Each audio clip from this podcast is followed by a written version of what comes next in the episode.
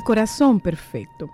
Un día, un hombre joven se situó en el centro de un poblado y proclamó que él poseía el corazón más hermoso de toda la comarca. Una gran multitud se congregó a su alrededor y todos admiraron y confirmaron que su corazón era perfecto, pues no se observaban en él ni máculas ni rasguños. Sí, coincidieron todos que era el corazón más hermoso que hubieran visto. Al verse admirado, el joven se sintió más orgulloso aún y con mayor fervor aseguró poseer el corazón más hermoso de todo el vasto lugar. De pronto, un anciano se acercó y dijo, ¿por qué dices eso? Si tu corazón no es ni tan aproximadamente tan hermoso como el mío. Sorprendidos, la multitud y el joven miraron el corazón del viejo y vieron que si bien latía vigorosamente, éste estaba cubierto de cicatrices y hasta había zonas donde faltaban trozos, y estos habían sido reemplazados por otros que no encastraban perfectamente en el lugar, pues se veían bordes y aristas irregulares en su derredor. Es más, había lugares con huecos, donde faltaban trozos profundos. La mirada de la gente se sobrecogió. ¿Cómo puede él decir que su corazón es más hermoso? pensaron. El joven contempló el corazón del anciano y al ver su estado desgarbado se echó a reír. Debes estar bromeando, dijo. Compara tu corazón con el mío. El mío es perfecto. En cambio el tuyo es un conjunto de cicatrices y dolor. Es cierto, dijo el anciano. Tu corazón luce perfecto, pero yo jamás me involucraría contigo. Mira, cada cicatriz representa una persona a la cual entregué todo mi amor. Arranqué trozos de mi corazón para entregárselos a cada uno de ellos que he amado. Muchos a su vez me han obsequiado un trozo del suyo que he colocado en el lugar que quedó abierto. Como las piezas no eran iguales, quedaron los bordes por los cuales me alegro, porque al poseerlos me recuerdan el amor que hemos compartido.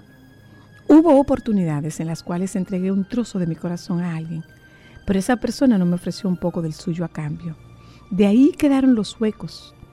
Dar amor es arriesgar, pero a pesar del dolor que esas heridas me producen al haber quedado abiertas, me recuerdan que los sigo amando y alimentan la esperanza que algún día, tal vez, regresen y llenen el vacío que han dejado en mi corazón. ¿Comprendes ahora lo que es verdaderamente hermoso? El joven permaneció en silencio. Lágrimas corrían por sus mejillas. Se acercó al anciano Arrancó un trozo de su hermoso y joven corazón y se lo ofreció. El anciano lo recibió y lo colocó en su corazón. Luego a su vez arrancó un trozo del suyo ya viejo y maltrecho y con él tapó la herida abierta del joven. La pieza se amoldó, pero no a la perfección. Al no haber sido idénticos los trozos, se notaban los bordes. El joven miró su corazón, que ya no era perfecto, pero lucía mucho más hermoso que antes, porque el amor del anciano fluía en su interior. Desde aquí se puede ver lo hermoso que es tu corazón.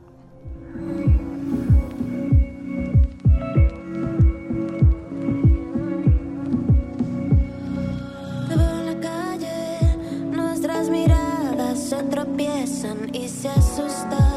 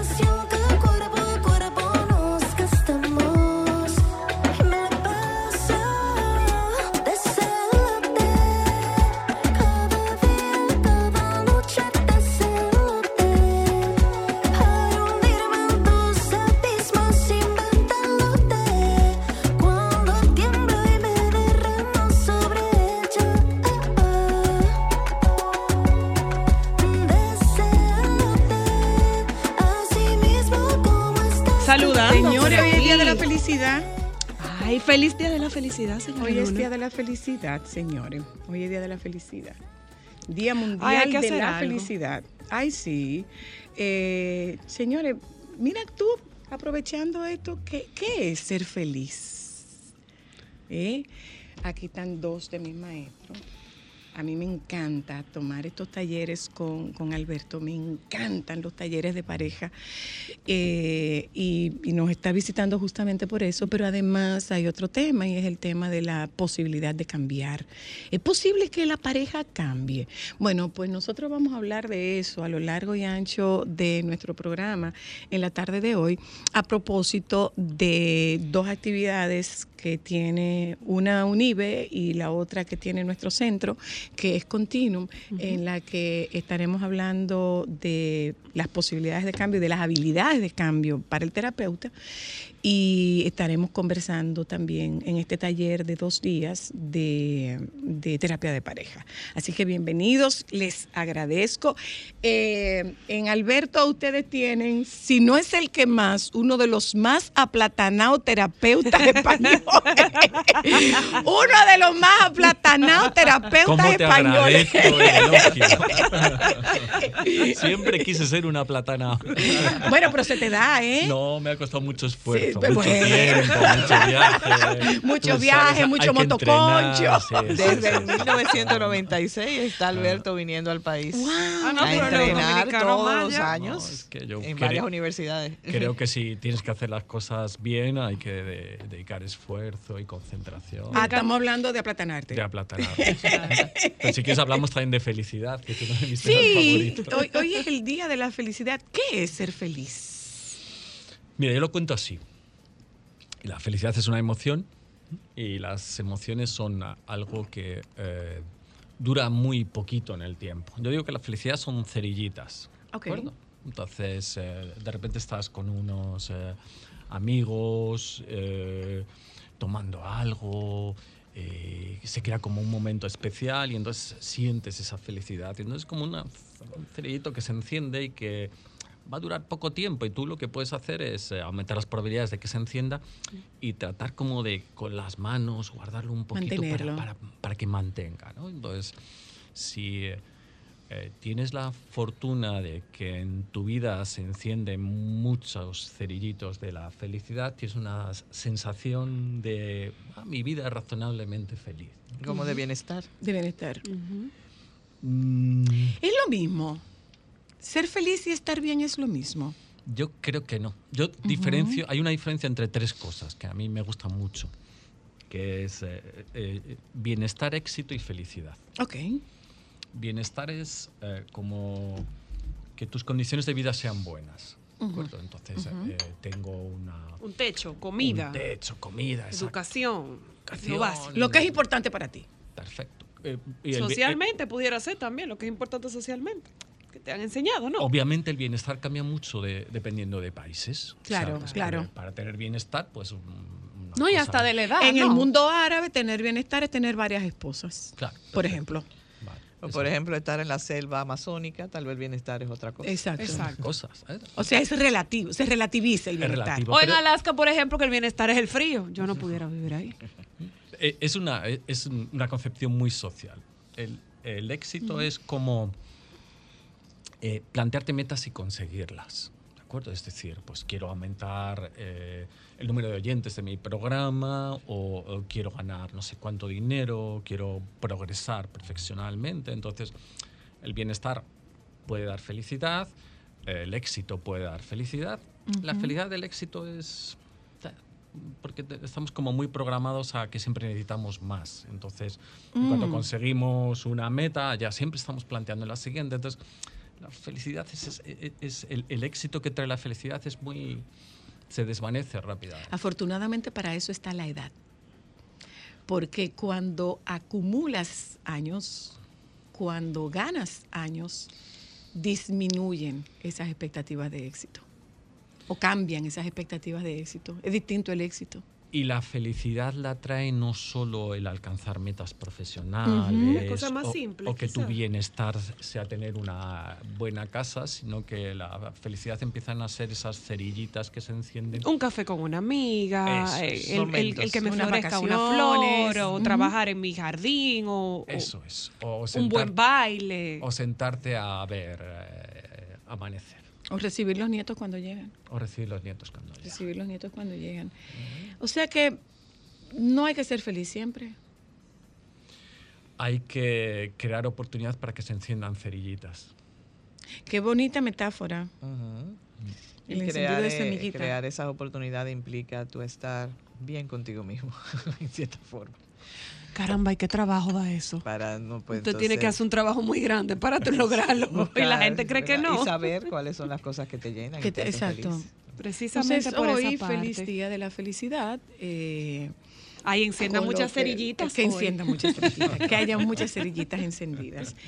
Eh, no sé, me dirás tú, eh, eh, Alberto, y, me lo dirás tú, Vanessa. Una de las áreas más complejas del trabajo terapéutico es el, es el trabajo con pareja. ¿Qué lo complejiza tanto? que son dos. Sí. Son dos mundos, son dos vidas que se encuentran. y no tienen obligación de estar juntas. Quiero decir, eh, tu familia, tus hijos, tus padres, hay eh, lazos de sangre y entonces eso está más o menos escrito en piedra que va a ser para toda la vida. Una pareja no necesariamente lo es y entonces como oh, la disolución es posible... Eh, ¿Cómo que una pareja no es para toda la vida? Y eso no fue lo que nos enseñaron. Hasta que la muerte nos separe. parece que se nos olvidó. Y como dice una amiga mía, señor, dame una ayudita. Señor, dame una, dame una ayudita. ¿Cómo que no? ¿Cómo que no es para toda la vida? No necesariamente. Todas las parejas nacieron para estar juntas. No. Todas las parejas son salvables. Eh, depende del bienestar, volvemos a decir la palabra, que implique salvar una pareja. Es decir, ¿todas las parejas son salvables? Pues sí. Es decir, pues yo pienso en la época de mis padres, en la época de mis padres no se separaba nadie. Entonces, ¿qué conseguían? Conseguían un eh, equilibrio, digamos que en lo negativo. Es decir, conseguimos no, pelearnos, no discutir, eh, conseguimos convivir, con lo cual la convivencia no es mala, tiramos para adelante. Probablemente hay eh, un cierto bienestar, no hay felicidad, entonces todas las parejas son salvables. ¿Qué pasa ahora? Que la gente no se conforma con eso, que la gente está en una constante búsqueda de felicidad y siempre piensa que puede tener más opciones con otra pareja si lo vuelve a intentar. O sea, que si en la pareja ya no eres feliz, tú te planteas la opción de tener otras posibilidades. ¿Y eso te convierte en una mala persona?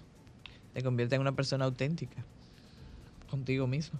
Porque es algo que nosotros vemos con mucha frecuencia. Eh, y, ahí aprovecho para tocar el tema, eh, Alberto y Vanessa, de fuerzas que mantienen la coerción en una, en una pareja, la cohesión en una pareja. A veces, decía Alberto, pueden ser cosas eh, como costumbre y, vamos a decir, tendencias no siempre agradables o positivas que pueden hacer que tú te mantengas en una pareja. Pero bueno, eh, también hay otras situaciones que son positivas y que agradables y te hacen felices que te mantienen en la pareja. O sea, todo depende. Mira, a mí hay un, es una vieja idea, una, idea muy vieja en psicología. Y cuando hay una idea muy vieja que se mantiene mucho en el tiempo, yo digo, algún valor tendrá. Se llama el triángulo de Stenberg. Este señor lo que plantea es que una pareja se sostiene sobre tres pilares. hay, un, hay un pilar que es eh, la pasión, que eh, no es necesariamente solo lo sexual, pero es muy lo sexual, pero es como esa sensación muy de apego, de pertenencia, de abrazo, de, de este es, em, esta es mi pareja, es mi hombre, es mi, es mi mujer. Es, es, muy fisiológico y es muy, es muy ferormona. Muchas veces hay gente que es muy compatible y hay gente que no es nada compatible y tú no sabes por qué es. Hay una parte que es física. la, segunda pata del, taburete, del triángulo, es la intimidad, que tiene que ver mucho con, amistad. Que no es sexo. No, Establezcamos diferencia entre intimidad y sexo. Totalmente. eso es, es amistad. Es, yo sé que te puedo contar algo a ti y tú vas a estar de mi parte. Eh, se parece mucho a la amistad que podemos tener con cualquier otra persona, pero implica además el tú estás de mi parte siempre, de alguna manera. Yo sé que puedo confiar en ti. Y hay una tercera parte que es compromiso, que es más, eh, una pareja también es una empresa en la que hay una serie de tareas que se tienen que dividir, las cosas se tienen que repartir y además eh, yo tengo que poder confiar en la otra persona. Tal vez la parte más cognitiva, la parte más de valores, compromiso.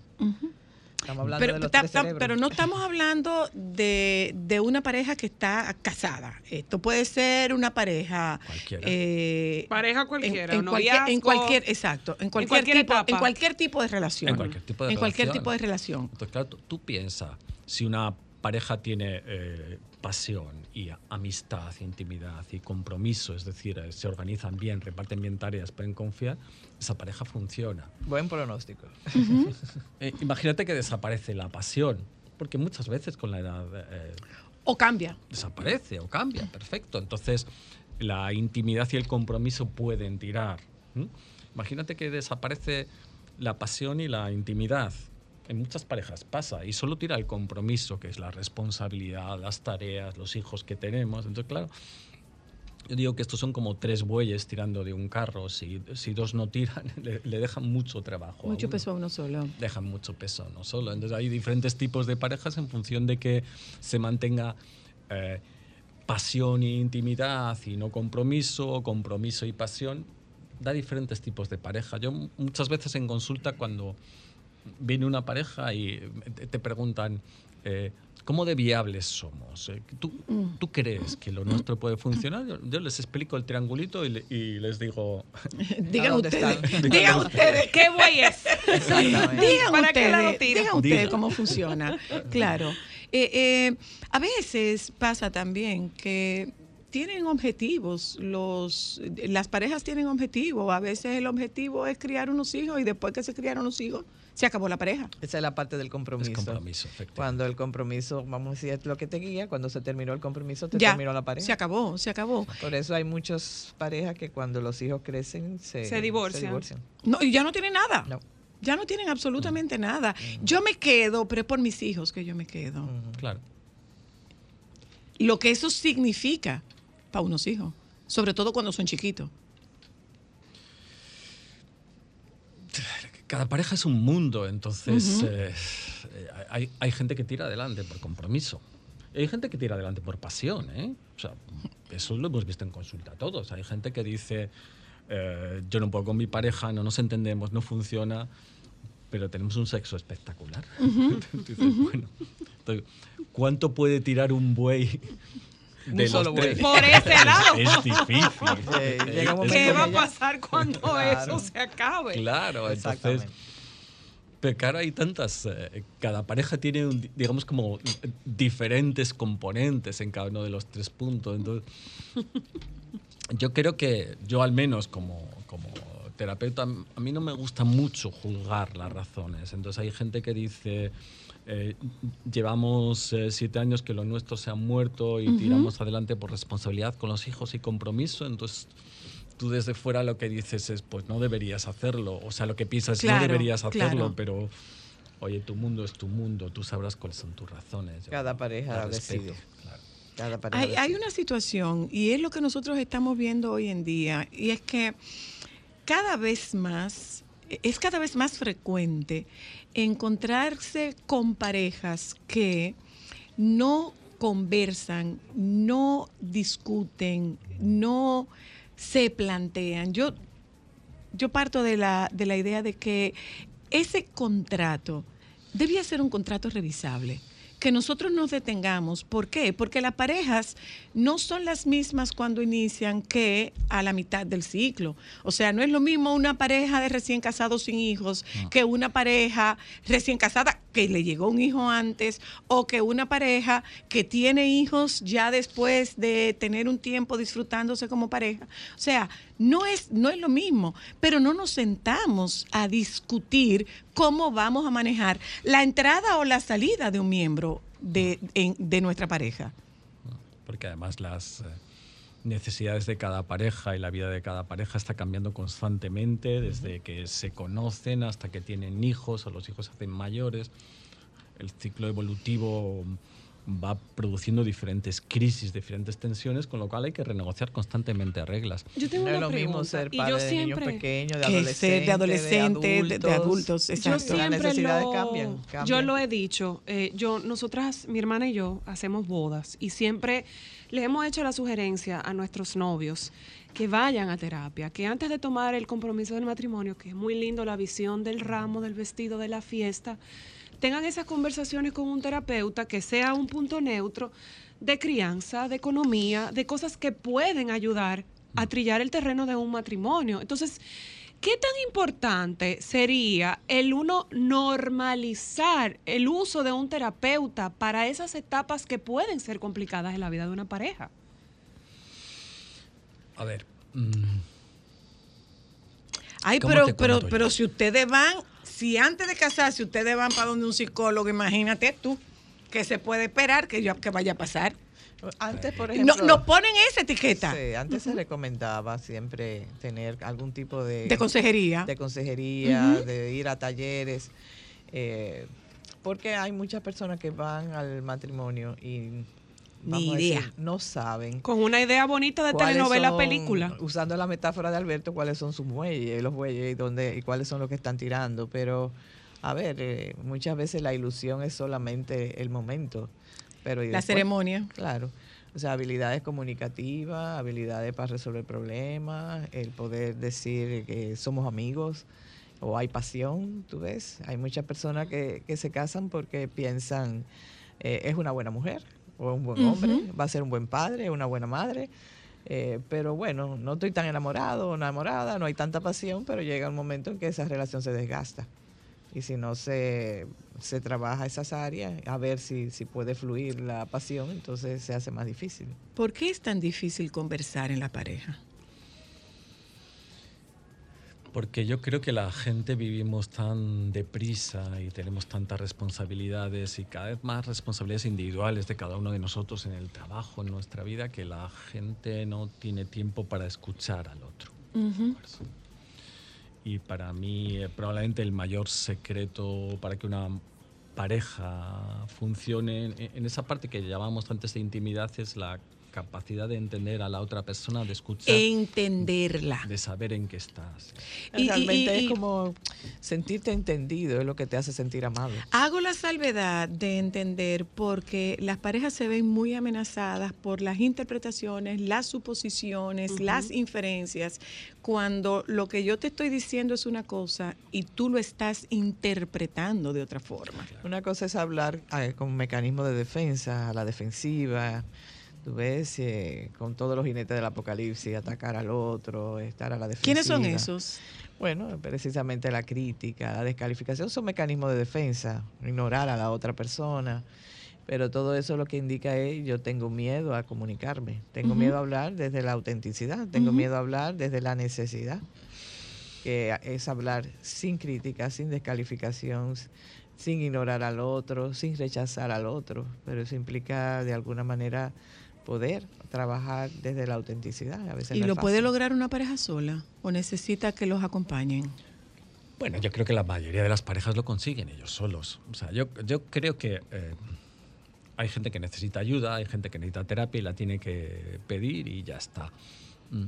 Pero yo no soy muy partidario de que todo el mundo vaya a terapia y creo que hay una parte que decía Vanessa muy bien, que es hay una parte como más educativa, tal vez de información inicial, que la gente tiene que recibir, que ayude, y luego si detectan que no pueden hacerlo solo, que tienen problemas, que pidan ayuda. Mm. Yo sobre lo que decía Vanessa, yo, tengo un, criterio eh, de, Es como una especie de termómetro de cómo estás en una pareja que lo, voy a decir, pero que la gente se lo tome como, como con un poco de relatividad. O sea, que no, no, no, no creemos un, un drama. Yo siempre digo que si tú en tu pareja puedes ser tú mismo y eso no trae problemas de convivencia, estás bien. Si tienes que negarte a ser tú mismo o no puedes ser tú mismo, no puedes ser auténtico, porque si no eso distorsiona a tu pareja, Ahí no es. Hay algo que no funciona y ahí es cuando tienes que replantearte si, vale la pena irse o quedarse. Eso, eso. Si tienes que pedir ayuda para renegociar eh, reglas para poder estar de manera diferente en tu. ¿Y si yo soy así? Eh, ¿Qué tanto funciona es, que es la frase más fatídica que pueda aparecer? Ah, no, yo soy así. Bueno, ahí se, rompió la comunicación, porque si tú eres así, no hay más nada que hacer. la, gente es así en la relación. A ver, me explico yo.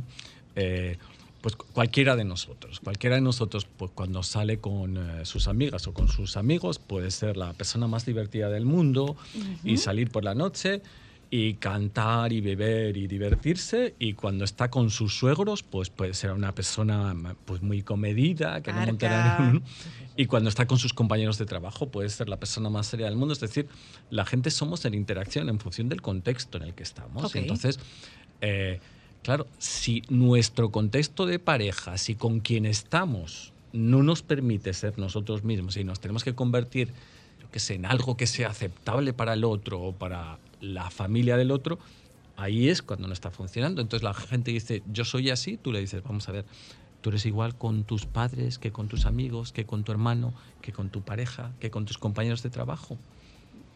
La gente cambiamos. Entonces quiero decir, yo entiendo mucho la terapia de pareja así. Yo, yo creo que los seres humanos tenemos como diferentes caras, diferentes aristas, ¿de acuerdo? Entonces, eh, las parejas de repente se sintonizan y se dan caras, aspectos de ellos mismos que no funcionan. Yo creo que los terapeutas lo que hacemos es ver qué parte de uno... Girar la cara. Eso es, qué parte de uno puede funcionar con qué parte del otro. Y seguramente eso fue así en algún momento y se desintonizaron. Y nuestro trabajo es volver a sintonizar, volver a ver qué, qué, cara de uno funciona con qué cara de otro. ¿Qué puede hacer que se desintonicen? La cotidianidad. ¿Qué tanto puede afectar la eh, La invisibilidad, porque, porque muchas veces una pareja eh, invisibiliza a la otra parte o se invisibiliza a sí mismo. Yo, yo creo que es imposible establecer, es decir, que son mil cosas y dependen de pareja. Yo, creo que la rutina funciona, eh, o sea, la rutina es importante, la falta de comunicación es importante, el nivel de estrés que tenemos. Cuando rutina es monotonía. Cuando rutina es monotonía. Sí, porque yo, yo porque la pareja necesita rutinas satanizan mucho la rutina, pero para algunos aspectos de la vida la rutina es importante. O sea, por ejemplo, para tu trabajar, levantarte, bañarte, cambiarte, desayunar, eso es una rutina, ¿no? mantener un espacio para que la pareja para la pareja. Tú ves, eh, más allá de la rutina, eh, también es lo que hace que se pueda mantener en el tiempo. Claro. Porque si ese espacio se pierde, ¿verdad? Y se queda solo la rutina llega un momento en que uno va creciendo, pero cada cual eh, coge su, sitio para su lado, pero ya no nos encontramos. O cuando nos volvemos a encontrar ha pasado tanto tiempo que ya no nos conocemos. Que ya no nos conocemos. Y tenemos que volver a conocernos. Hay una, canción de Milanés que seguro que luego nos pincha nuestro productor que, que, dice la tremenda armonía que pone viejos los corazones. Entonces es esa a mí me gusta porque tú puedes cambiar eh, armonía por rutina y entonces eh, es, esos matices que tú decías, Toila. Entonces, a, veces la, la, armonía, que las cosas funcionen en el equilibrio, puede convertirse en rutina y la rutina en armonía. Entonces, es verdad que necesitamos una estabilidad. Yo creo que los seres humanos necesitamos una estabilidad, está claro pero que los seres humanos necesitamos sorpresas. Y, esa es una tarea que pedimos ah, mucho en pareja. Que no, mira para acá, no, que tú no necesitas tanta sorpresa. ¿no? tú no necesitas tanta sorpresa. Eh, sí, es un poco, es un poco como dice, que es un término que usa Vanessa, descolocar. Es un poco descolocar a, a, la pareja. Es no darlo por sentado y no darlo por seguro, Alberto. Yo creo que el problema es que la gente en general tenemos vidas tan complicadas por trabajo, por compromisos, por no sé qué, que no, no queda tiempo para la, para la sorpresa, no queda tiempo para trabajarte un poco la relación de, pareja. Para cuidar la pareja. Para cuidar la pareja. Y no darlo por seguro es una buena forma. Exacto, es, es, el, da, el que lo das por seguro. Y si tú lo das por seguro, tú no tienes que cuidarlo. Mm. Tú sabes, hay, hay, un momento donde realmente es muy delicado la vida de pareja y es cuando hay niños pequeños. Cuando hay niños pequeños. Yo les digo a la pareja, eh, los niños pequeños generalmente se adueñan de la casa completamente y para tú ser pareja necesitas encontrarte en otro lugar que no sea la casa, porque ellos se adueñan de la casa.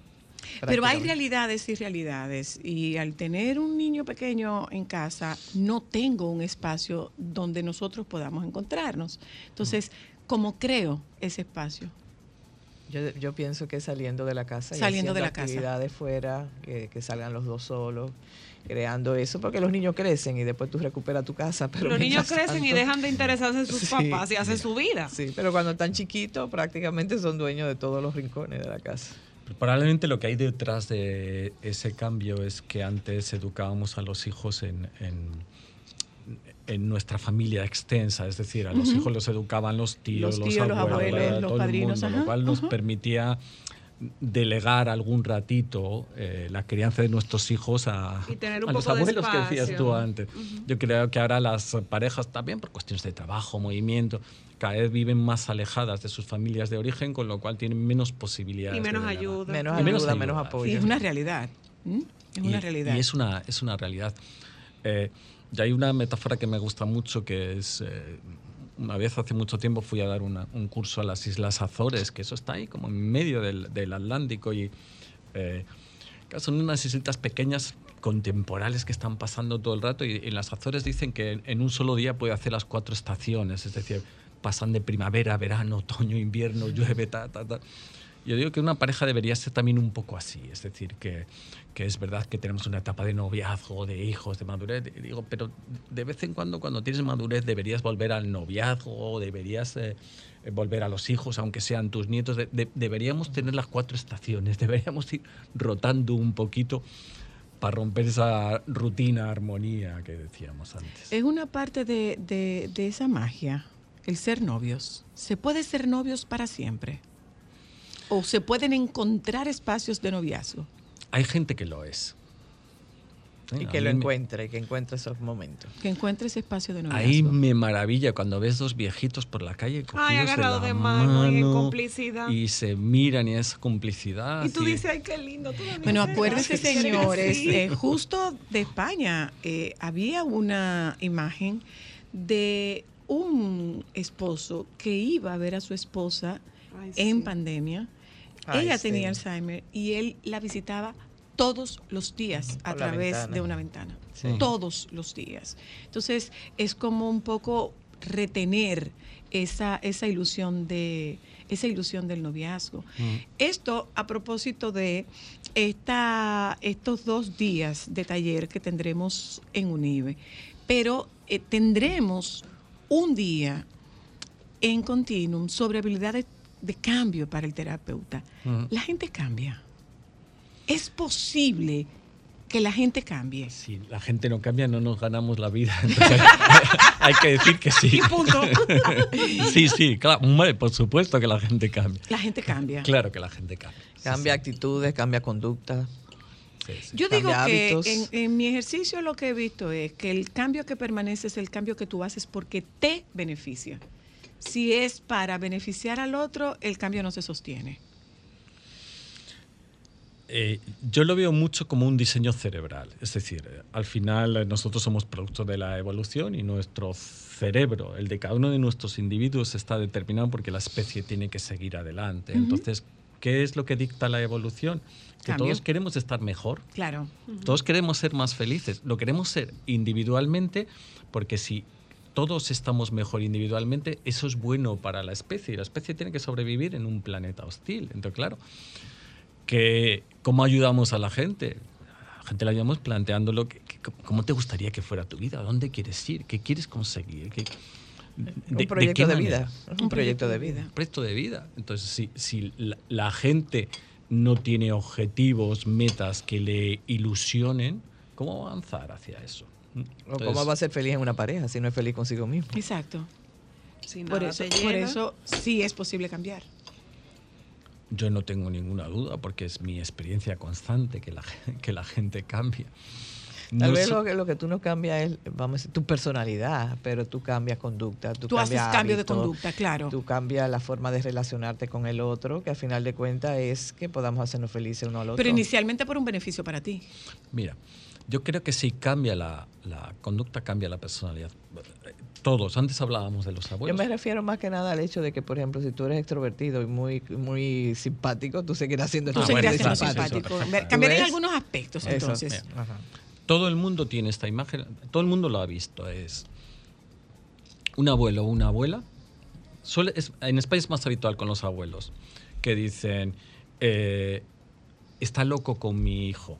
O sea, es feliz con su nieto, es que le ves eh, tirado en el suelo, jugando, se pasa, se ríe y dice, con nosotros nunca lo hizo. Lo he oído tantas veces. Claro. la gente cambia, dice, sí, sí, la gente cambia sin ayuda. Mira a este señor tan que serio. antes no lo hacía con los hijos, ahora que lo hace con los nietos. en el suelo jugando con los nietos y riéndose con los nietos. Y, y, y, su hija piensa, ¿por qué no lo hizo conmigo? Pues mm. porque cuando tú, tú eras pequeña...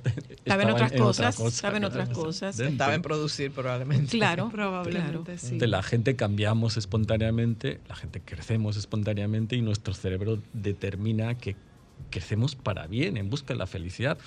Hay gente que lo consigue y hay gente que no. Pero estamos diseñados para eso y eso facilita de alguna manera nuestro trabajo de terapeutas, que es que vamos a favor de la naturaleza, al menos a mí me gusta verlo así. Una cosa, Alberto, tú con toda esta experiencia como terapeuta de pareja, eh, tú puedes descifrar esta sensación, esta expresión de pero si ella no puede mantener un matrimonio, ¿cómo coges tú para donde una psicóloga que no se mantiene casada? Pero ella está divorciada, o sea, ella no puede mantener su propio matrimonio y va a mantener el ajeno. Yo no pero además, en terapeuta que pero además, pero además, ¿quién te ha dicho que yo soy responsable de mantener tu matrimonio? Descíframelo, Alberto, por favor. Aplatánalo, por favor. Aplatánalo como el mejor motoconcho de camino al limón. O sea, también aparte de la enredada. Pero esto es como, de, como si eh, tú puedes ser oncóloga sin haber tenido cáncer. O, es lo mismo. es que es la misma historia. Entonces, a ver, pues cada uno tiene su vida y a lo largo de su vida van ocurriendo cosas, unas buenas y otras malas. Y entonces... Eh, es inevitable que a lo largo de la vida de las personas ocurran cosas y que las tengamos que gestionar y, se gestionan mejor o se gestionan peor y entonces muchas veces la mejor gestión de un matrimonio es separarse. Y la disolución. Es separarse y entonces es un fracaso. es una buena gestión de una situación de pareja. Entonces, es un cambio. Es una posibilidad, o sea, tenemos la posibilidad de cambiar mm. y de que llegue un momento en que la mejor opción sea decir, bueno, gracias por todo, coger caminos separados. Gracias por lo que tuvimos y mm, de alguna forma despedirse y despedirse bien, con madurez. Claro, eso. ¿Tú ves? Eso. Eh, y, eso también es gestionar bien en una situación de vida. Porque, vamos a decir, antes, como decía Alberto, la gente se quedaba casada porque había una idea. Tú te casabas para toda la vida, que fue como empezamos el Aunque programa. Aunque fueras infeliz. Aunque fueras infeliz. Pero ahora mismo... Eso fue lo que me tocó. Una, una separación es una expresión muy recurrida. Una buena gestión y una gestión sana en un momento determinado. ¿Qué es lo que tú le dices a un paciente cuando viene? Tú le comentas a un paciente, mira, eh, lo que vamos a buscar es la forma de que esto sea lo menos doloroso posible a sabiendas de que va a ser doloroso. Porque las rupturas siempre van a ser dolorosas. Aunque puedan ser liberadoras. Aunque sean liberadoras, pero el propio proceso es doloroso. Sí. El propio proceso es doloroso. Lo que tú buscas es que sea lo menos doloroso posible para que, para que haya una buena gestión. Y una buena gestión implica eso, o sea, estar, eh, vamos a decir, con la posibilidad de vivir el duelo sin destruir al otro. Sin destruir al otro, exacto. bueno, eh, nos agradecemos, vemos lo que vivimos y, seguimos adelante. Sobre todo cuando, cuando tú Pero es una gestión madura. Es una gestión madura, poco, sobre poco frecuente. Sobre todo, Vanessa, porque si, tú vas a tener que seguir viendo a esa persona. No es lo mismo que un noviazgo. Ya tú terminaste con esa pareja y tú no la vas a seguir viendo, pero cuando hay hijos de por medio, ¿cómo se puede manejar eso sin que los afecte más de lo que debería? Bueno, eso implica que uno, eh, vamos a decir, se separa como pareja, pero no como padres. No como padres. Vamos a vernos la vida entera.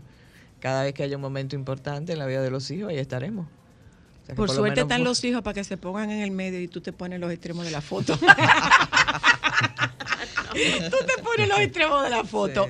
Alberto, Vanessa, eh, este sábado, pero ya, nos llenamos. Nos llenamos. Nos llenamos este sábado para, para este taller de habilidades de cambio. Así es. En continuo. Así es. ¿Posibilidad de una nueva fecha? Es posible, así que vamos a ver porque hay otras personas llamando, o sea que si tenemos quórum podemos abrir otra fecha. Para abrir una nueva fecha. Entonces el taller de manejo de comunicación en terapia de pareja va a ser en UNIBE. Eh, va a ser el jueves 10 y 17 de agosto, de 9 de la mañana a 1 de la tarde. Ocho horas. Eh, no, 10 horas. Ocho, ocho horas. exactamente. Entonces los interesados pueden llamar al 809-41-809-689-4111, que es el teléfono de UNIBE, y eh, llamar a la extensión 2099. Entonces ahí le mandan toda la información y pueden inscribirse. Ahí te Elizabeth. Exacto. El, taller tenemos que decir que es para profesionales, es para profesionales. El otro no, el de taller, de, ambos, son para profesionales. de, la salud hay mental, que ser, hay, que ser psicólogo o psiquiatra. ¿Y estudiantes o todavía no? ya no. estudiantes sí de término, por ejemplo, de maestría. Estudiantes de término. Bienvenidos, bienvenidos estudiantes que, que, están ya en proceso. Nos vemos el sábado. Nos vemos el sábado. Y creo que el jueves. Y el jueves siguiente. Creo que te voy a ver demasiado. Estamos, estamos no, no ponemos bravo. Estamos creo, eso, creo que te voy a ver demasiado, Alberto. creo que te voy a ver demasiado. Una cosa, Alberto, ¿tú haces terapia virtual? Eh, hice durante la pandemia y ahora ya no. Ahora ya no. Ah, no me digas que no, pues yo te estoy mandando a un paciente a ti, no me digas que no. yo te estoy refiriendo a unos pacientes, no me digas que no. Ya no, no, ya no. Ya no. ya no. ¿eh? Gracias. Me, me, quedé cansadísimo de lo virtual. Sí, ¿eh? Sí. Es agotador. No es lo mismo. No es lo mismo. No es lo mismo, pero funciona. eso que decíamos antes. No es lo mismo, pero funciona. De, lo, de, lo, de la feromona, de lo de, pero funciona. Funciona, claro que sí. Funciona, Alberto Y, Vanessa, muchísimas gracias. No, gracias, a ustedes. Nos vemos el. Espera, déjame ver. El, de, el 10, el 17. Hola. Ah, hola. Aló. Se fue esa. Buenas. Se me escucha, sí. Voy a hacer breve. Para los panelistas, ¿cómo pueden hacer eh, como terapistas para que una separación uno de los dos no use a los, a los hijos como escudos. Ay, eso es terrible. El uso de los hijos. La eh, instrumentalización de los hijos. Claro, la persona que está usando a los hijos como escudo está dolida, eh, está, vamos a decir, afectado y no diferencia su dolor de la necesidad de los, de los hijos en un momento determinado de ser protegido, de ser cuidado y de saber que van a tener una permanencia eh, de la vida de los padres con ellos, ¿verdad? Para todo su proceso de vida. Pero esa persona está en necesidad de ayuda. Así es. Porque está muy dolida y está en función de probablemente muchos otros dolores en su vida y este no lo sabe gestionar, no lo sabe manejar. Mm, gracias, Vanessa. Gracias. Ustedes venimos en un momentito. La doctora Luna vino con refuerzo. Oh, hermoso el refuerzo de la doctora Luna. ¡Qué guapo! ya venimos. Solo para mujeres.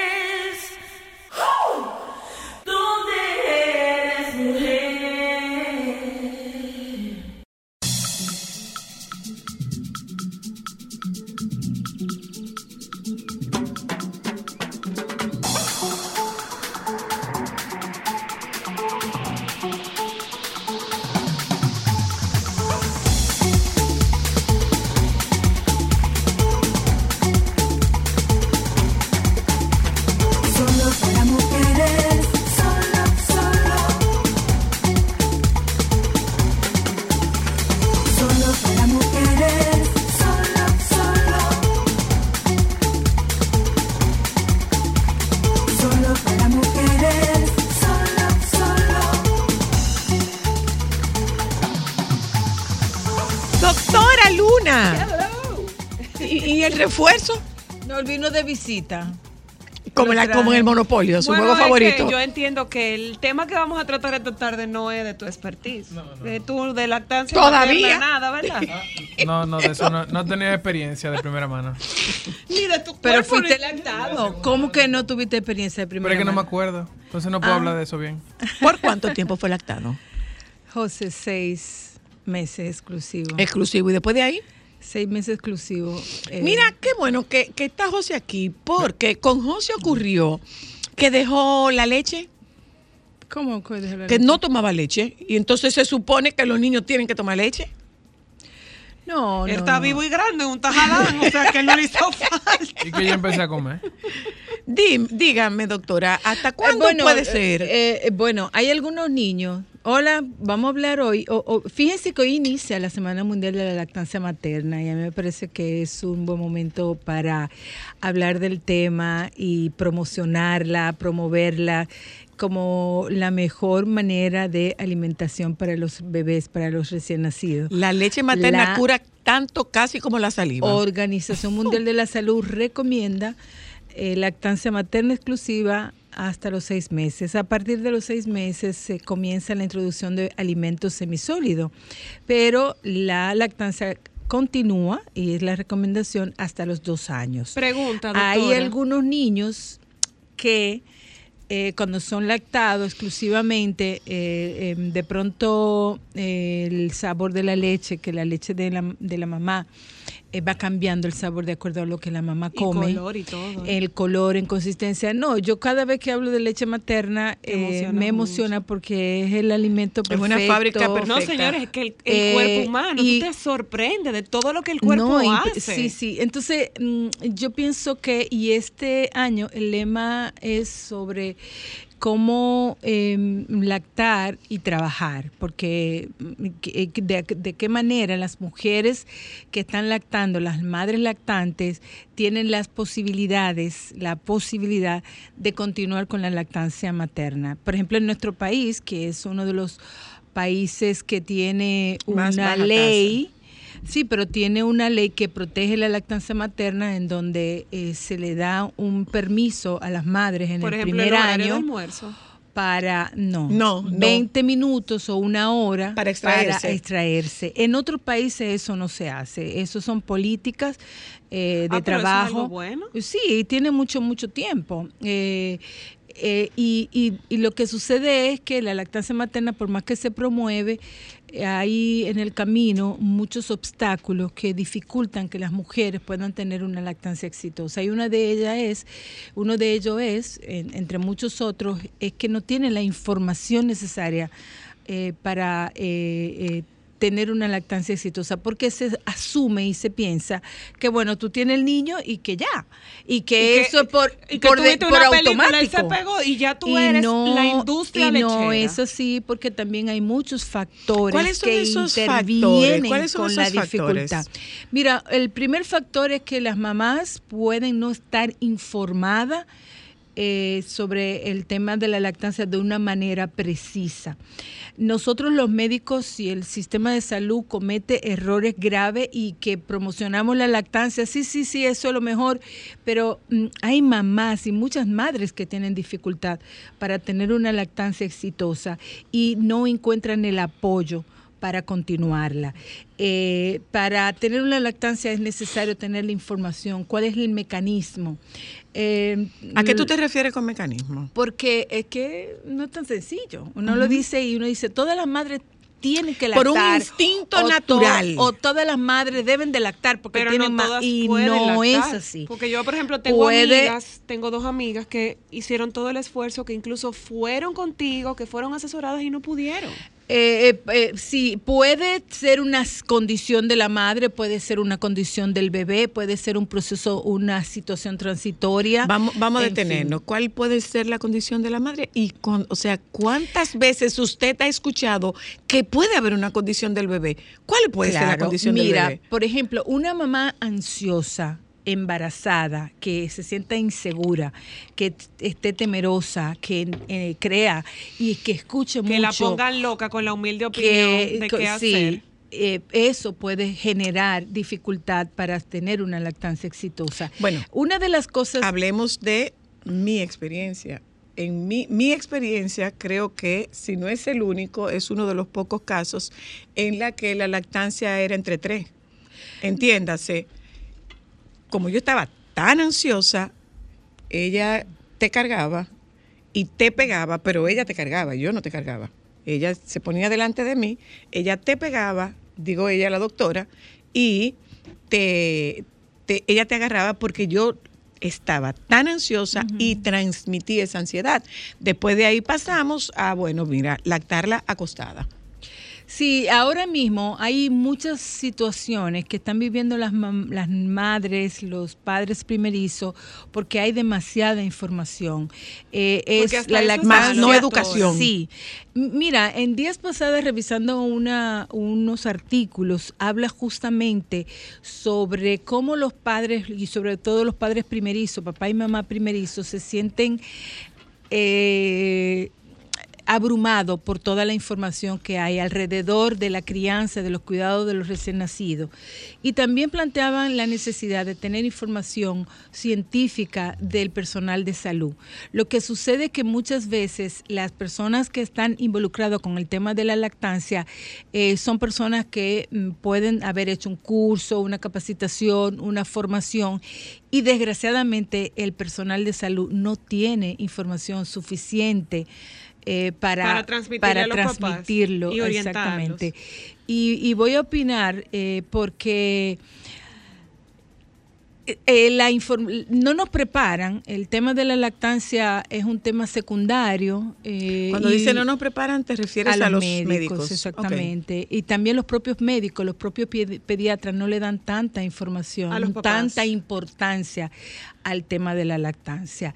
en esos artículos revisados, eh, justamente porque lo comenté en mi participación en el Congreso de Pediatría, ya hablaba sobre cómo el personal de salud apoya, apoya la, puede apoyar la maternidad y la paternidad y muchos artículos hablan sobre ese rol que tiene el personal de salud y sobre todo para que los papás y las mamás puedan apoyar y tener una lactancia exitosa, cómo eh, el prepararse y tener una preparación prenatal puede apoyar a las mamás para eso y también los padres son eh, elemento importante para tener una lactancia exitosa en el sentido de tener información, de ser apoyo para la, para la mujer. Entonces, eh, em, hay también una publicidad engañosa y desleal de las, de las fórmulas infantiles y que son muy atractivas eh, Porque eh, se ha dicho, y no sé si eso es cierto, que las enfermeras y el personal médico comisiona de eso, ¿es verdad? No, no, no, yo no quiero entrar en ese, en ese punto porque realmente eh, es un poco un punto que a veces yo ah, me planteo y pienso, es una opinión personal, que cuando una mamá tiene la información es una decisión de la mamá. Ninguna persona si tú sabes y tú decides, voy a lactar a mi bebé y yo tengo la información y yo sé cómo la lactan, puedo tener una lactancia exitosa y yo tengo una red a mi alrededor que me apoya para eso, es muy posible que tenga déjame una contestar, déjame contestar esta llamada y vuelvo a la pregunta inicial, a la pregunta inicial. ¿Qué, ¿Qué puede tener el bebé que le impida lactar, ser lactado? Aló, hola. Hello. Buenas. Tienes que bajar el radio, por favor. Ya, ya me alejé del teléfono. Ok, adelante. Gracias por la primera parte del programa. Yo mm. sigo diciendo que ustedes tienen un micrófono instalado en mi casa.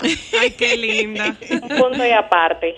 Muy cierto lo que dice la doctora. El tema de la educación y de que los que están alrededor, el personal de salud, eh, te facilite, te eduque y esté y sea pro de lo que tú quieres. Yo tengo un año y un mes hoy de exitosa lactancia exclusiva gracias a mi ginecólogo y gracias a mi pediatra. Yo tengo un video de dos minutos de mi bebé. Desde que salió lo primero que hizo fue pegarse de la teta. Mm. Hasta el sol de hoy. Gracias, cariño. Por rabia. Eh, pero ella tiene la ventaja de que pudo, de que el bebé pudo pegarse. probablemente ella tuvo una preparación previo antes de nacer el bebé. ¿Qué sucede? Muchas veces nosotros esperamos que nazca el bebé para decirle, ah, pero mira, tú lo tienes que poner de tal o cual manera. Como les dije, eh, la lactancia eh, tiene mucha de mecanismo eh, y de procesos que son ah, eh, provocados por ejemplo, cuando nace el bebé. Con el desprendimiento de la placenta, entonces se liberan una serie de hormonas y comienza a producirse, y de hecho, previo al nacimiento, ya la mamá está produciendo una leche que se llama calostro. Entonces, el calostro eh, son pequeñas cantidades de leche más espesa, amarilla, y es suficiente para alimentar al bebé, porque el bebé tiene el tamaño de su estómago de más pequeño que una moneda de 25 centavos Muchas veces, exactamente. Entonces, cuando las mamás no tienen esta información y dicen, la mamá supiera, yo tengo, estoy bajando muy poca leche, pero esa cantidad de leche que te está bajando es suficiente. Es como si fuera un consomé. Para, eh, sí, como si fuera, perdónenme, perdónenme. como una vacuna, además. Como si fuera un consomé. Hello. Hola, buenas tardes. Buenas. Tienes que bajar el volumen de tu radio. Eh, no tiene señal, tienes que moverte porque no te escuchamos bien. Ah. No, no, no, tienes que volver no vuelves a, marcar, por favor, no vuelves a marcar. O sea, estamos hablando, doctora, que si las otra mamás vez no quiero, no quiero que se nos vaya. Eh, ¿Qué puede hacer que el bebé Mira, no cuando un bebé no se pega, puede tener un bebé que nace con paladar, labio paladar hendido, eso puede dificultar mucho la lactancia. No, sin embargo, eh, eh puede lactarse. puede lactar porque hay una serie de mecanismos y, y, instrumentos unos procesos, instrumentos que se hace. Por ejemplo, cuando el, el bebé tiene pobre succión, que pueden ¿Puede haber algo como pobre succión? Por supuesto que sí, pobre succión, que requiere entonces ¿Cómo que la mamá se da cuenta de que tiene una pobre succión? el bebé no succiona lo suficiente, no vacía eh, el seno, eh, lo suficiente. Puede tener. Ah, pues entonces no es que no le gusta mi seno. No, es o, puede tener alguna enfermedad, por ejemplo, los, los bebés que tienen alguna enfermedad cardíaca, que se cansan, que se fatigan, niños que pueden tener hipotonía, niños que pueden tener alguna enfermedad generalizada y, o inclusive y mamar y, chupar el seno cansa. Por supuesto. O sea, es un trabajo para el bebé. Por supuesto. Fíjate Lo que pasa es que eso nunca se ha dicho. Claro, eh, yo, he escuchado casos de bebecitos prematuros que las mamás no lo pueden lactar porque consumen mucha caloría. Eso quiere decir entonces que amamantarse.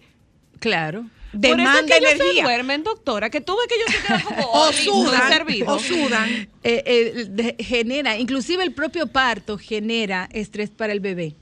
Entonces, ¿qué sucede? ¿Por qué se promueve hacer el, apego precoz y poner al bebé eh, a amamantar? Eh, justamente porque el estímulo de eh, pegarse al, pezón, eso va a, provocar un estímulo ah. en la madre que también va a apoyar para la bajada de la leche. La, decía, hablaba del calostro, que los primeros tres días es una cantidad escasa, pero es suficiente para lactar al bebé. Y a partir del, del, tercer día, independientemente del bebé nazca por cesárea o por parto, es que baja la leche, normal. Que es cuando la mamá siente, y a veces le da, fiebre, fiebre siente el bajón de la leche. Pero, ¿qué sucede? Los bebés cuando nacen, eh, eh, y sobre todo cuando nacen por, por parto, natural, es un trabajo. en un proceso estrés, eh, hay un estrés porque ellos tienen que liberar una serie de hormonas para atravesar, el canal de parto y hacer todos los movimientos porque es el bebé el que provoca el parto. O sea, estamos diciendo que desde chiquito un bebé tiene que josear literal el nacer. Sí, y hay el trabajo de parto lo, hace él, el canal es mamá, pero el trabajo de él. Claro, el bebé que dice voy para afuera y yo voy empujando con la cabeza, con Simené, y va abriendo el canal de parto. Entonces eso genera una serie de liberación de hormonas, de estrés, catecolamina y demás. Y los bebés, la mayoría de las veces, nacen alerta por eso los primeros dos horas es bien importante para hacerle el apego, porque en ese momento que ellos están alerta es que se pueden eh, colocar al, pecho. Ya después ah, por eso que tú escuchas, el bebé se cansó en el parto. Sí, ya después eh, tú ves que el bebé se entra en un sueño tranquilo. Y eso, está cansado de y eso es interesante hablar de regulación, por eso también se promueve el piel con piel, porque ayuda al que bebé a regularse, a, a, ese proceso de, adaptación, de, mamá, calorcito de mamá y papá. de adaptación del paso intrauterino y, de todo el proceso que ha generado el, nacimiento. Entonces con mamá se regula, regula el ritmo cardíaco, regula respiración, regula temperatura. o sea, que hay muchísimo mecanismo ya demostrado desde hace mucho tiempo de cómo los bebés se regulan. Otro tema que le puede dar alergia a mi leche a mi hijo. Tengo dos mm, amigas, sí. Eh, ¿Le puede dar a leche? No, tengo una amiga que tiene las dos. Lo que sucede es que, mira, eh, hay, hay determinación que tú dices, em, mi, mi, leche le da alergia. Y eso hay que hacer una investigación para realmente encontrar lo que descubrir que es alergia. Pero te puedo hablar Porque puede ser un diagnóstico eh, de, alguna manera no comprobado. Ahora, ¿qué sucede?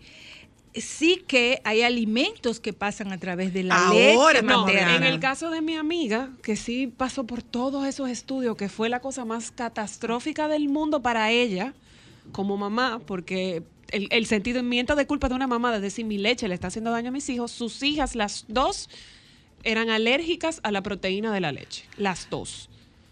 Te pueden enseñar las fotos. No, no, no. Eh, eh, eh, hay hay enfermedades metabólicas. exacto, pero hay, enfermedades metabólicas como la, la, la, diferentes enfermedades metabólicas, galactosemia, por ejemplo, que es muy raro, y entonces eso bebé no puede ser alimentado con leche de la materna. Yo creo que sí, que la Ahora, pero de ninguna. Pero de ninguna. Galactosemia. Ahora, no, alérgica a la proteína de la leche, no quiero entrar mucho en, en, Yo esos detalles, pero, no, no, pero, bien, pero, bien, pero no es tan frecuente. No, no, no, son casos muy eh, extraños. Las dificultades que que tienen las mujeres para lactar no necesariamente tienen que ser por condiciones médicas, es por desconocimiento, por falta de apoyo, por falta de técnica. si el bebé no tiene una buena posición, mm. un buen agarre, si la mamá... ¿Y cómo yo sé que agarró bien?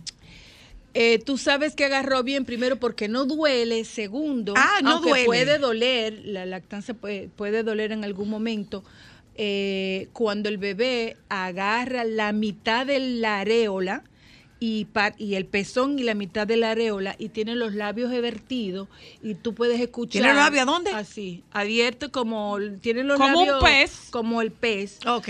Entonces tú y tú estás sintiendo que el bebé está jalando. Está jalando. Eso es un Porque una mamá puede sentir, eh, por ejemplo, los conductos de leche, la mamá puede sentir cuando el bebé los está vaciando. Claro, y la mamá siente cuando la leche baja. Incluso ahora Cuando el seno se va vaciando. y cuando la leche baja de golpe, que siente que sale.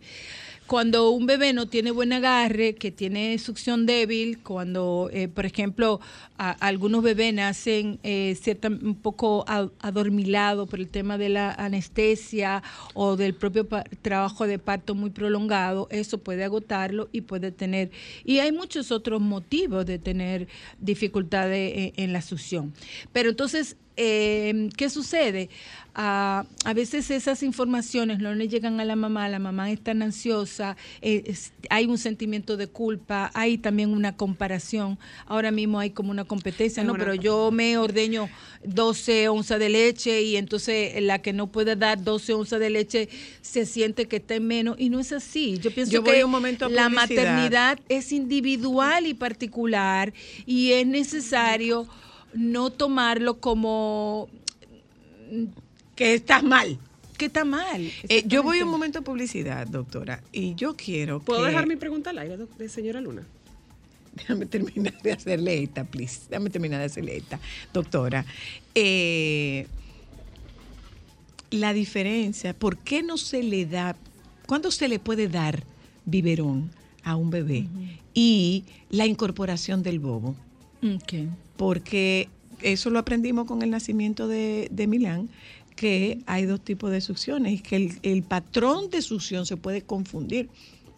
Sí, también es insólito. Ya vuelvo. Solo para mujeres.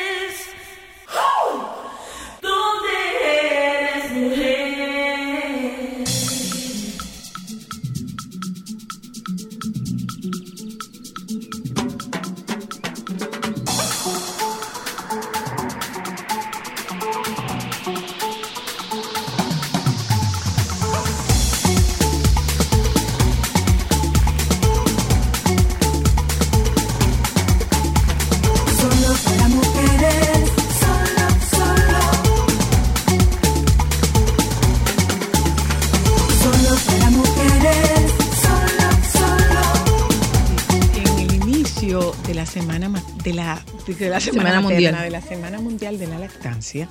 Hoy es día de la felicidad, doctora. Ah. A usted tocar este tema la hace feliz. Así es. En el inicio de la Semana Mundial de la Lactancia, hablamos con la doctora Josefina Luna, médica pediatra puericultora. Eh, tocamos el tema de la lactancia y le dejaba yo la pregunta, doctora, de esa, eso de confusión en el patrón de succión. ¿Qué es eso?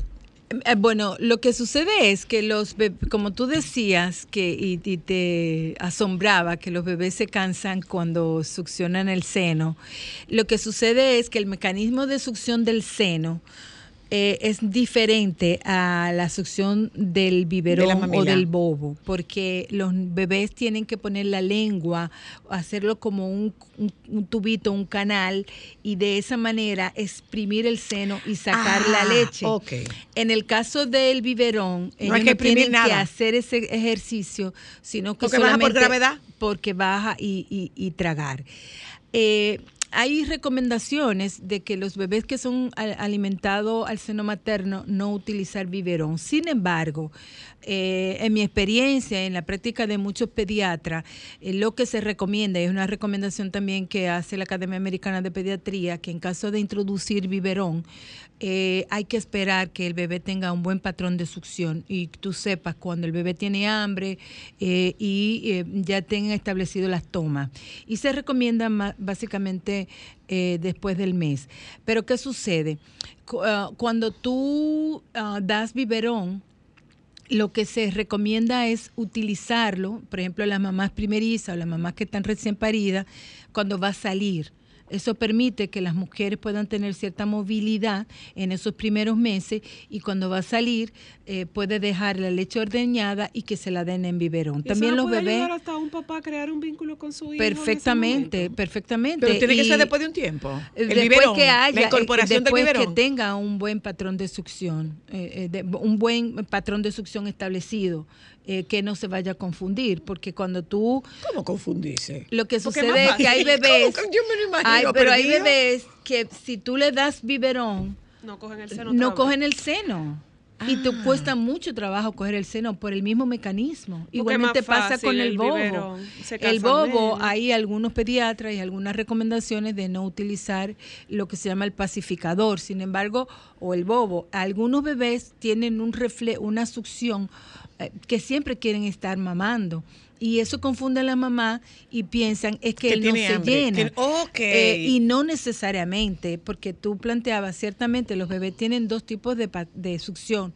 Una succión nutritiva, que es cuando van a comer, cuando van a ordeñar la mama y sacar la leche, y la otra succión es para tranquilizarse, porque la boca es un órgano de, de, placer para los bebés y la succión los tranquiliza. Entonces hay muchos, hay algunos bebés que son, eh, que lo que quieren es estar mamando. O sea, hay dos motivaciones diferentes. Una es alimentarse y la otra, es, tranquilizarse. Exactamente. Hay muchos bebés eh, ya más grandecitos, cuando ya tienen ese patrón bien establecido, que agarran el seno y es para dormirse. Y la mamá se puede dar cuenta, porque cuando hay una succión para comer, el bebé hace ruido y cuando está mamando sin, sin succionar es, silencioso. Entonces, eh, todo eso, ese, ese mecanismo es importante que las mamás lo conozcan para poder diferenciar y para saber. Empezar a eh, identificarlo. Porque Agua después del cero, doctora. No, no es recomendable, no necesita tomar más nada el bebé, inclusive en estos momentos de calor, y habíamos hablado de eso, eh, la lactancia materna eh, puede ser eh, suficiente para los bebés para, hidratarlo, porque la primera leche que sale es una leche aguada. para porque tiene gran cantidad de agua y es para quitar la sed. Luego, de acuerdo a la tetada, porque antes decíamos, dale 15 minutos de un seno y 15 minutos del otro. Ahora ya no. No es así. Ahora se ha demonstrado que hay que vaciar todo el seno, porque mm. la primera parte de la leche. ¿Alternando en cada tetada o, o, o, una, o, un, o, un sen, o los dos senos en cada tetada? Depende de lo que el bebé. Hay el bebé que solamente se toma un, seno, hay otro bebé que se pueden tomar los dos. La recomendación es vaciarlo porque la última leche es la leche que tiene la grasa y que aumenta de peso al bebé. si el bebé solamente toma la primera parte, vamos a tener bebé que está tomando mucho agua, pero también carbohidrato. Y eso puede provocar que, los bebés tengan eh, eh, eh, distensión o que puedan tener un poquito más de flatulencia. Sin embargo, la última parte de la leche es más espesa. Entonces, hay también una confusión con el tema del color, con el tema de la, de la espesura de la leche, y es que también la leche, de acuerdo al tiempo que tiene el bebé, va cambiando. Está lo que hablábamos del calostro, que era la leche, la primera, que es espesa, que es escasa, que es amarilla. Eh, luego viene una leche de transición que pasa en los primeros, después del calostro al tercer, cuarto día, eh, viene la leche de transición y más tarde viene una leche madura. La leche madura es más aguada. Es como media azulosa. Azulosa. Y entonces a veces la mamá, si la, o dicen, ay, mi, leche está salada, es que tiene, puede estar salada. Y, es normal. O mi leche es aguada, es normal. porque ¿Usted la ha probado, doctora? Yo sí. ¿Sabe a jabón de cuava? ¿Sabe a jabón? ¿Sabe a jabón? ¿Sabe una agua ¿Sabe a jabón de cuava? Y, otro aspecto también. A mí me dio curiosidad. Yo dije, yo necesito saber qué Mateo está bebiendo. Y otro aspecto que, que da mucha Digo, espérate, no fue que me pegué de un biberón o que me bebí un vaso. un chin que había ahí. Lo probamos las dos y decíamos, ay Dios, pobre niño, Otro sabe aspecto que, que, da confusión es, por ejemplo, que hay bebés que eh, en los primeros días, cuando eh, son alimentados del seno materno, hacen pupú eh, como diarrea, blandito. Y hay mamás, si tú no sabes esa información, tú puedes confundirte y decir, ah, mi hijo tiene diarrea. Y no es así. Ahora, es normal, las, famosas explosiones. Eh, es normal que sean así eh, evacuaciones líquidas, como hacen los pollitos, las gallinas. Luego después puede haber un, un, momento en que los bebés nada más evacúen cada dos o tres días, porque también la leche del seno materno ah. hace eh, no hace bolo eh, fecal y entonces... Doctora, una pregunta. ¿Por qué se suspende la lactancia en bebés ictéricos? Que eh, son los que salen, los que están amarillitos, que tienen la, bilirrubina. Lo que sucede es que eh, eh, en, algunos bebés la lactancia materna puede prolongar la ictericia fisiológica. Ok. Y entonces como una manera, a veces diagnóstica, lo que se hace es decir, mira, pues suspende el seno uno o dos días para que baje los niveles de, de, bilirrubina. esos niveles se pueden mantener hasta el mes. Doctora, Entonces, un poco más que nada. Antes de hablar de los beneficios que quería preguntar Cristal, ¿hasta cuándo, doctora? ¿Cuándo ya ya no. Hasta los cinco años. Bueno, mira. ¿Cuándo ya no? Eso es una decisión de cada quien, pero ¿cuándo cuando eso no, tiene beneficio. No, no solo que no tenga beneficio, sino eh, cuándo es porque tú no, lo, no te puedes destetar y cuándo es porque él no se puede destetar. Mira, la recomendación es, la recomendación que hace la Organización Mundial de la Salud es hasta los dos años. Sin embargo, hay movimientos de madres que lactan y que dicen que hasta que el bebé quiera. Eh, sin embargo, eh, poco complicado, un muchacho de siete años pero la verdad que sí. Y hay también lo que se llama la lactancia en tandem, que es que tú tienes un bebé recién nacido y tienes otro más grandecito y lo estás lactando a, los dos. A los dos. Que, que también eh, es un poco complicado, pero igualmente eso se puede hacer eh, y todo tiene todo depende de la decisión de la mamá y también de la decisión del bebé. Hay bebés que llega un momento en que, deciden, no, quieren más el seno y entonces eh, se puede estar preparado para el destete. ¿Y cómo se desteta un bebé? Cuando la decisión no es del bebé. Mm, el destete se tiene que hacer progresivamente, eh, ir disminuyendo las tomas y lo recomendable es no hacerlo abruptamente. Hay que ver por qué el destete, si la mamá lo decide, por qué lo decide, eh, cómo ir preparando al bebé. Lo ideal es que sea un proceso paulatino y entonces se van suspendiendo toma de leche, eh, dejando el, seno y, sustituyéndola por fórmula. ¿Recomendable varios cambios al mismo tiempo? No, la idea es preparar el bebé cuando se va a hacer, eh, eh, se va a destetar. Esa es la recomendación de hacerlo paulatinamente, hacerlo un proceso, a veces un poquito difícil, pero es la recomendación no hacerlo de todo, de, de de, de, manera bruscamente. Y aquí yo quiero plantear la posición del, de, los, de los bebés, porque muchas veces las decisiones que tienen los papás y las mamás es en función de sus propias necesidades y se olvida que un bebé es un ser humano es un ser que también está muy interconectado con la mamá, es un ser, un bebé que tiene mucha necesidad de estar cerca del cuerpo de la mamá, de que justamente eh, por eso son los beneficios también de la lactancia materna que se ha demostrado, eh, sin que esto sea la panacea para todo. Eh, pero tiene muchísimos beneficios tanto para el bebé como para la madre en el sentido de que los bebés que son lactados son bebés que se sienten más seguros, son más sanos. Ay, Dios mío. Hello, buenas. Buenas tardes. Le escucho.